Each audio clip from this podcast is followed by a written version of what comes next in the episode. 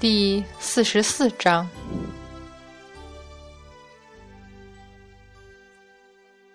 南海紫竹林。玉帝被困在瑶池，天庭之上全是紫霄宫的人，小仙等竟被阻在南天门之外不得入。菩萨，红军老祖这般做，实在是……嫦娥仙子，观音微微睁眼道。多年之前，伏羲神王曾经百般告诫过，千万不能动用七宝瑞云旗，不可让红军老祖离开紫霄宫。玉帝终究是没有听进去，才有今日这般。事已至此，就是我佛如来，又能奈之如何呢？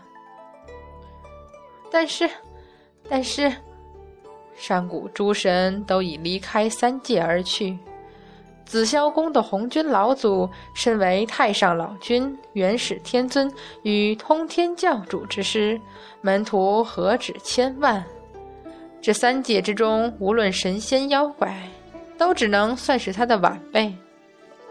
也许正是如此，伏羲神王担心无人能压制住他，方才留了七宝瑞云旗。没想到玉帝那么轻易就将七宝瑞云旗送去给了紫霄宫，贫僧真是无能为力呀！菩萨，这红军老祖究竟想做什么呀？百花仙子焦急道。观音慢慢闭上了眼，诵了声佛号：“佛由心生，魔由心起。”一念之差，可当轮回结束。旁人又如何知道？嫦娥有些心神不定地握住衣角，半晌才道：“那天庭，贫僧已吩咐三圣母一家回华山去，暂时不要插手天庭的事。嫦娥仙子，你不妨和百花仙子。”一起回苏州百花园。菩萨，难道真的就这样任由？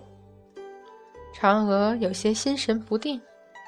千百年来，月宫虽然清寒冰冷，可是也是他的住所。如今忽然不得回去，这心烦意乱，又岂是言语可形容的？嫦娥一默，沉香伸手拉了一下。示意这回再说什么也没有用。何况红军老祖这番肆意妄为，也只是损了玉皇大帝的面子和权威，跟他们实在关系不大。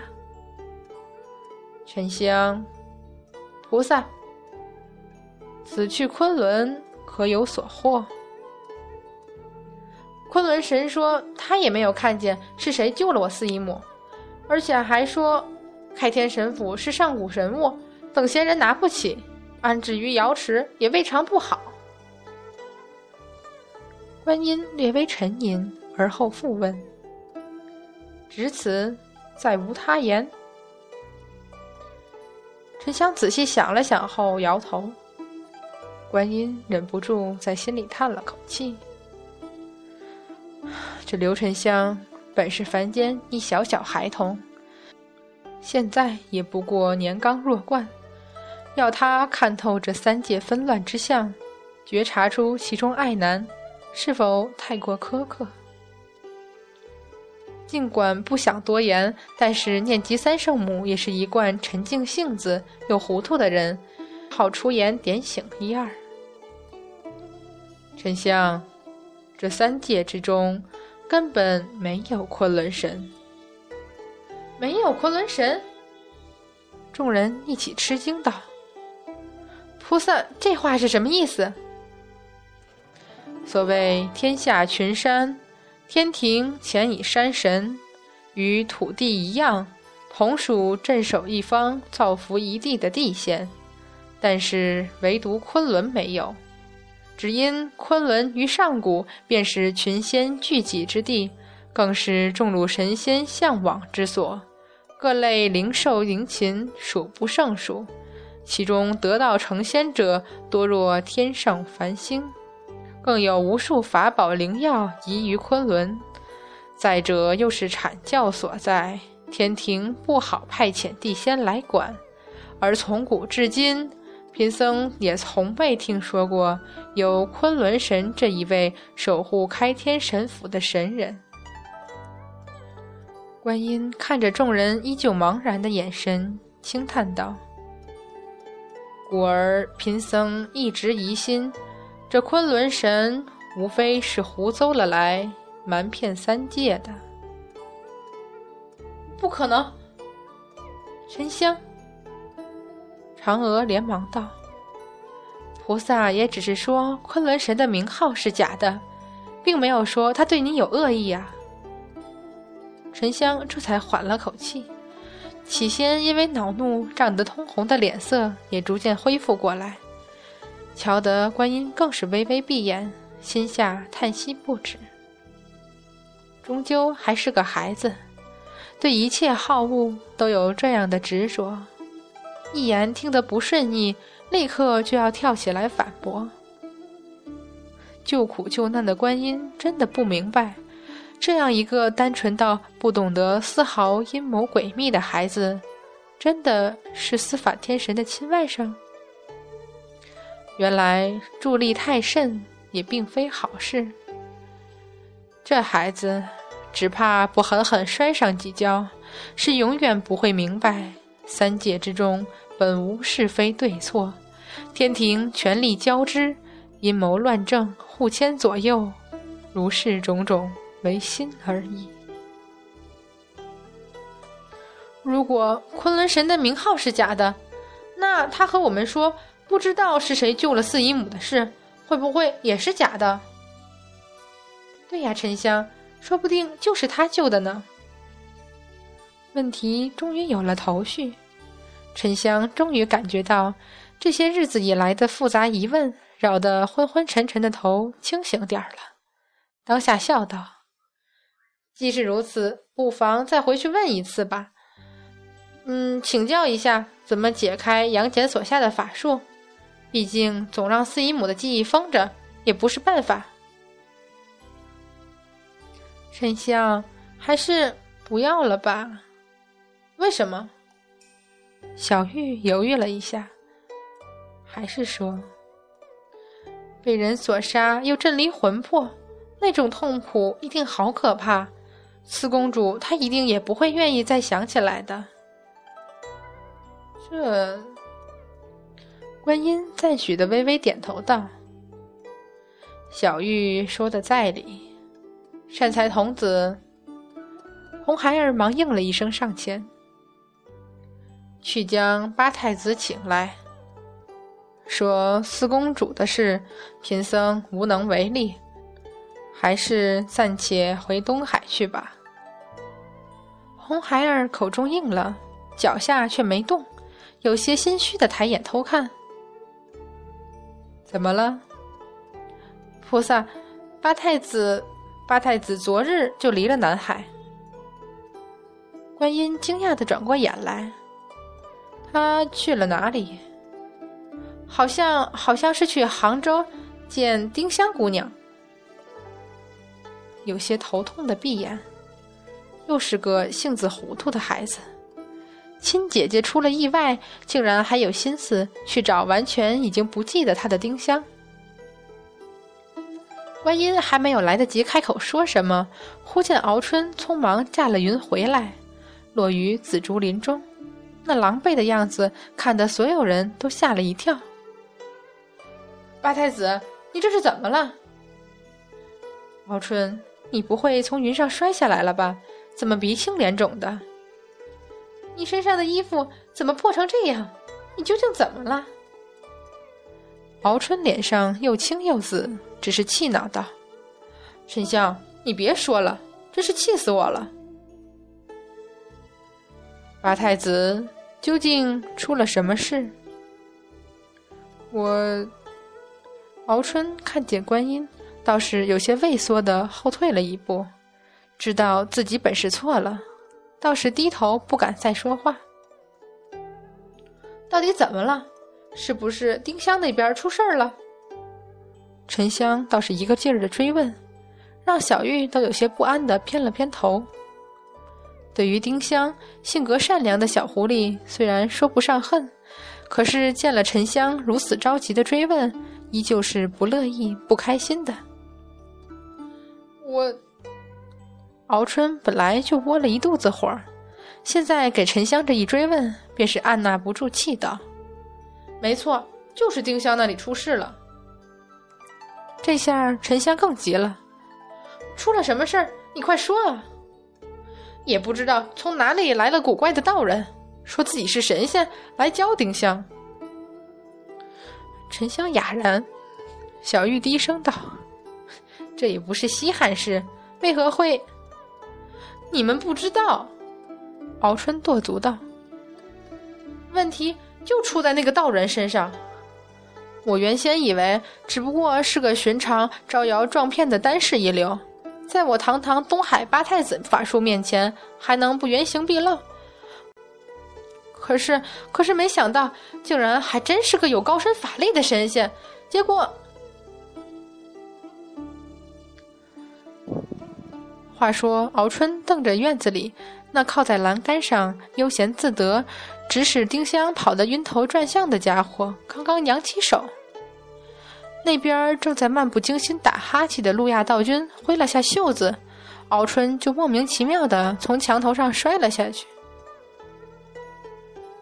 啊！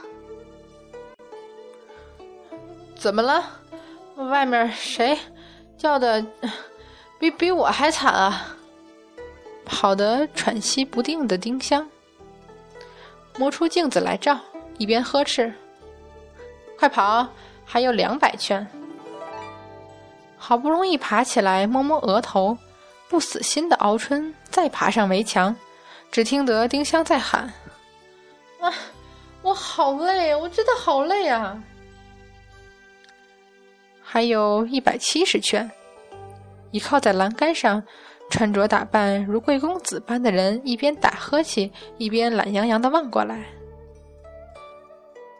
这可是小姑娘你自己说的，想学能成为三界中少有的惊天动地、美丽绝伦的大美人的法术吗？可是，可是，为什么要要我在院子里连续跑跑三百圈？路亚道君扬眉，右手抬起拈了个法诀，一边得意洋洋道：“天法自然，奥妙无穷。说了你也不懂。”只感觉到一股大力扑面而来的敖春，这回连惨叫都没来得及喊，整个人就被拍飞到半空，直直掉进了一礼拜的西湖。幸好原身是龙，不怕水。等敖春才赶回赵府的时候，已经是黄昏了。院子里已经空无一人，想想才围墙上跳了过去。忽然迎面见了一个青衣的家丁，端了盘子过来，灵机一动，伸手点晕了他，将这倒霉的家丁拖到假山后，自己摇身一变，端起盘子，继续在府里走动。那个道士住在哪里呢？不是女眷，应该不会是在后院嗯，肯定是在客房。大户人家待客的地方一般是在西厢。敖春心里想着，立刻就转了过去。小安，你这是去干嘛？小安，饭吃了没？小安，等会儿来厨房帮忙啊！一路上，所有问话都全部含糊应了的敖春，终于走到了西厢。有一间房里亮着灯，迟疑了下，叩门，门忽然自动打开，手一空，整个人差点跌进去。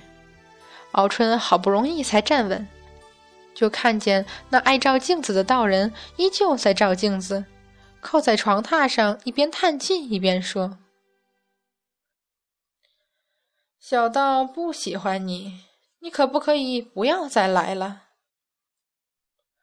敖春抓住盘子的手猛然收紧，装笑道：“道长在，您在说什么？小的怎么听不？”猛然抬眼，那惯作没个正经的脸上竟然出现冷厉之色。敖春眼前一花，立刻感觉到被狠狠踢了一脚，痛得他险些晕过去。偏偏那只脚还继续在他身上踩，虽然没用任何法力，他却怎么也躲不掉。我叫你听不懂，我叫你听不懂。像小孩子一般嚷过之后，又懒洋洋的走过去，靠在椅子上。你这条小龙，给我记着：路亚道君从不说谎，也没人敢在路亚道君面前说谎。敖春从地上跳起来，被伤牵得呲牙咧嘴，吼道：“你招摇撞骗，说什么能让丁香成为三界什么美人？”在院子里像傻子一样的跑个不停，难道不是说谎？哈哈，路亚道君用镜子盖住脸大笑。